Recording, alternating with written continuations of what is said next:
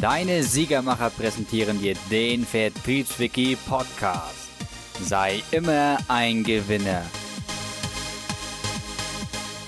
Herzlich willkommen, Gewinner. Schön, dass du wieder am Start bist. Heute Telefonakquise Leitfaden zum Erfolg.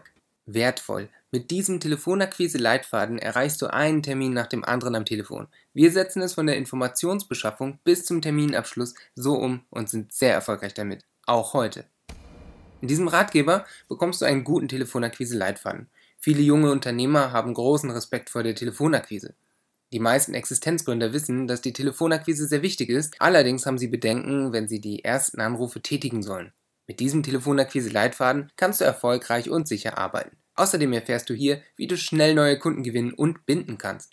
Tipp 1. Informationen über die Kunden einholen. Informationen sind das Gold des 21. Jahrhunderts. Bevor du mit der Telefonakquise anfängst, solltest du dich also über die Neukunden informieren. Benutze das Internet, die Zeitung oder andere Quellen, um mehr über den potenziellen Neukunden zu erfahren. Viele Unternehmen wissen es zu schätzen, wenn der Anrufer etwas über die eigene Firma weiß. Wenn du genug Informationen erhalten hast, dann solltest du die entsprechenden Notizen machen. Schreibe dir zum Beispiel die genauen Produkte und Dienstleistungen auf, welche von diesem Unternehmen angeboten werden. Außerdem solltest du den genauen Standort der Firma aufschreiben. Konzentriere dich auf die wichtigsten Fakten des Unternehmens. Wenn du alle wichtigen Informationen entsprechend notiert hast, dann kannst du mit der Telefonakquise beginnen.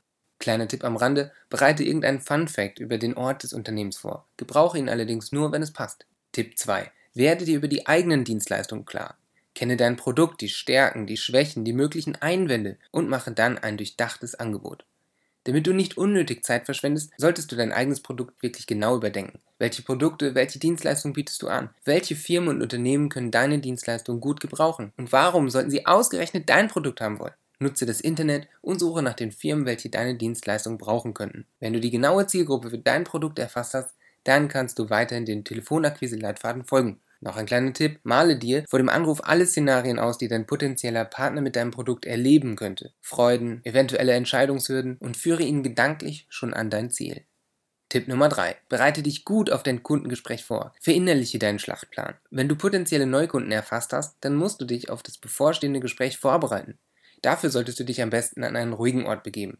Jetzt kann zum Beispiel dein Büro sein oder ein anderer ruhiger Ort. Lege dir ein paar Notizzettel auf den Tisch und gehe alle Fakten und Informationen nochmal durch. Wie heißt die Firma? Welche Dienstleistung bietet sie an? Warum rufst du dort an? Und schreib dir die genauen Fakten und Gründe auf. Während des Telefongesprächs kannst du diese Notizen nutzen und bestimmte Fragen stellen oder beantworten. Außerdem solltest du dich auf mögliche Einwände des Kunden vorbereiten. Schreib dir auf, welche Einwände kommen könnten und überleg dir auch gleich, wie du auf diese Skepsis am besten antwortest. Tipp am Rande. Wenn du die entsprechenden Argumente notiert hast, dann kannst du sie während des Gesprächs besser nutzen. Diese Notizen sind sehr wichtig für einen erfolgreichen Telefonakquise-Leitfaden. Tipp Nummer 4. So erreichst du den richtigen Ansprechpartner der Firma. Gelange unbedingt zum Entscheider. Wenn du bei einer Firma anrufst, dann wirst du selten sofort mit dem Chef des Unternehmens sprechen.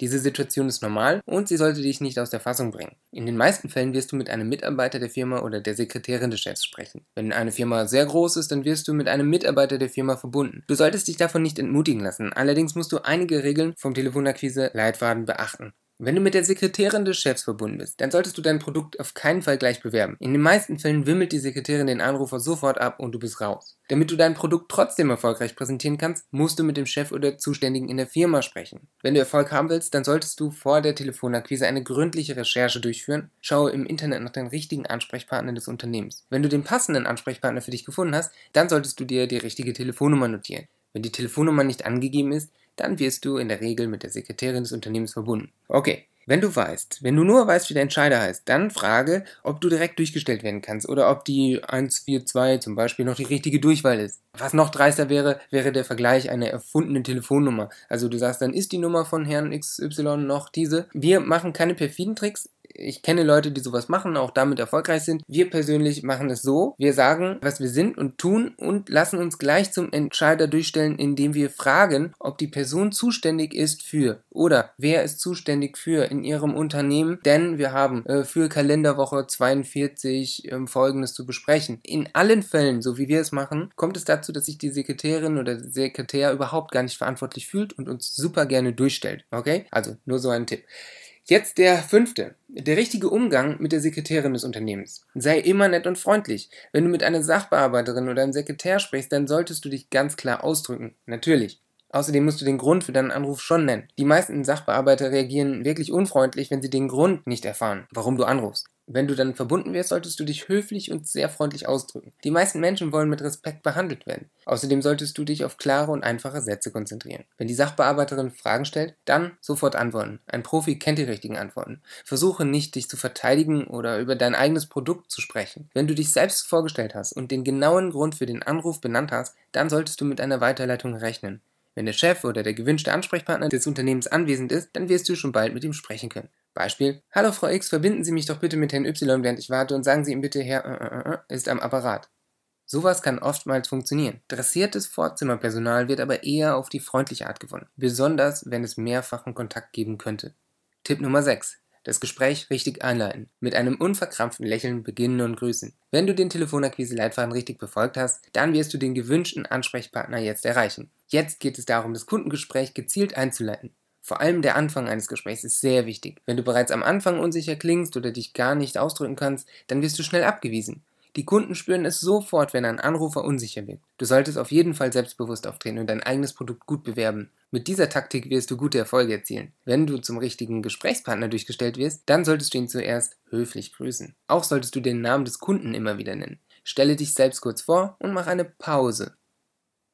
Mit dieser Strategie wird sich jeder Mensch ernst genommen fühlen. Die persönliche Ansprache wirkt seriös und erweckt einen professionellen Eindruck. Ganz kurz zusammengefasst, grüßen und erst dann den eigenen vollen Namen nennen. Der Gesprächspartner muss sich kurz an deine Stimme gewöhnen und ein halber Name lässt dich klein wirken. Jeder Mensch möchte mit seinem eigenen Namen angesprochen werden. Versuch's mal auf den nächsten Partys, wo du auch bist. Versuch dir sofort die Namen zu merken. Ich mache das, indem ich mir Bilder merke zu den Personen und dann sind die auch sofort drin, die Namen. Und das immer wieder zu benutzen. Du wirst Herzen öffnen und offene Türen einrennen. Es ist unfassbar. Es ist eigentlich das Aller, Allerwichtigste. Äh, Interesse zeigen und den Namen nennen. Damit hast du fast jeden Menschen gewonnen.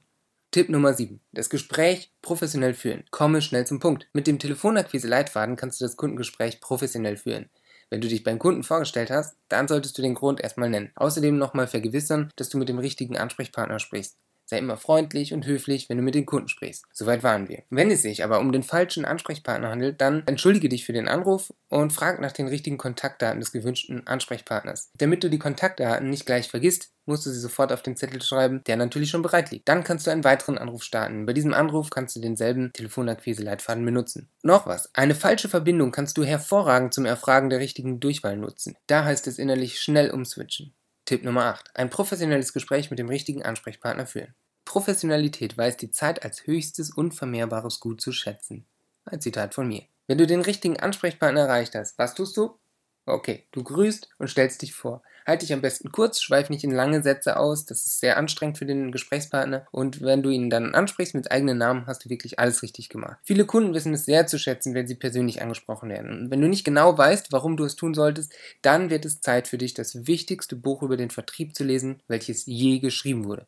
Wie man Freunde gewinnt von Dale Carnegie. Mache nach deiner Vorstellung eine kurze Pause und nenn den Grund für deinen Anruf. Dann stellst du dein Produkt vor, deine Dienstleistung, möglichst genau. Auch hier nicht in lange Sätze verfallen und stell dein Produkt kurz, gezielt und selbstbewusst vor. Je kürzer deine Sätze ausfallen, desto besser kann dich dein Kunde verstehen. Fokus. Konzentriere dich auf das Wesentliche und benenne die kundenspezifischen emotionalen Vorteile deiner Dienstleistung. Niemand kauft ein Pickup, weil ihm der Pickup einfach so gefällt. Ja, er freut sich darüber, dass er den Hund eben hinten reinschmeißen kann. Wenn du dem Kunden zu viele Informationen gibst, dann werden diese ganz schnell wieder vergessen. Schlimmer noch, die Informationsflut kann ihn so sehr verwirren, dass er sich unwohl fühlt und dicht macht. Du hast deine Chance vertan, sah es noch so gut aus im Vorhinein.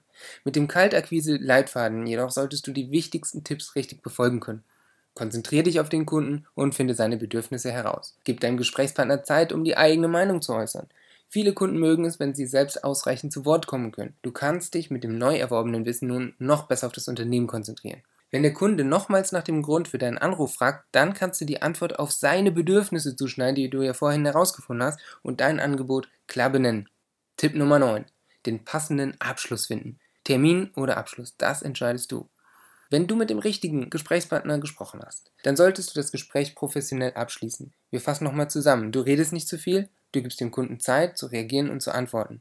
Jetzt kannst du zwei Termine vorschlagen für einen persönlichen Beratungstermin vor Ort. Habe auch zwei weitere in petto oder geh direkt zum Verkaufsabschluss über, wenn es eher zu deinem Geschäft passt. Sehr hilfreich ist es, wenn du dich nicht beim Kunden triffst, denn du bist in seinem Territorium. Wenn du eine tolle Firma hast, wo es gut aussieht, dann triff dich dort lade den Kunden ein oder lade ihn zum Essen ein, wo es wirklich gut ist. Ja, nicht umsonst heißt es, Liebe geht durch den Magen, aber auch Essen verbindet für geschäftliche Zwecke und das sollte auch ein guter Ort sein. Ja, nicht in irgendeinem Fastfood-Lokal, da machst du keine Abschlüsse, besonders keine hochpreisigen, sondern in einem wirklich guten Lokal, denn das färbt ab auf dein Angebot. Es ist unfassbar stark. Wenn der Kunde Interesse am Produkt zeigt, dann kannst du ihm weitere Informationen per Post oder per E-Mail zuschicken. Hier musst du allerdings aufpassen, denn ohne Folgetermin oder Zahlungsvereinbarung wird der Lärm in Anführungszeichen um den Kunden dein Angebot in das Archiv des Vergessens befördern.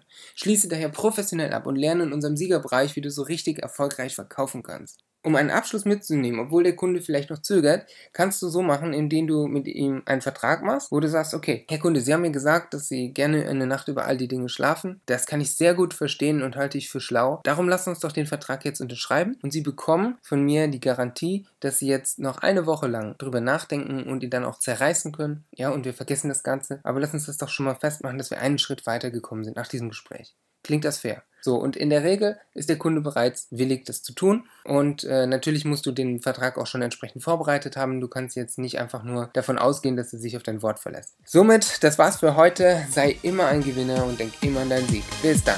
Bye bye.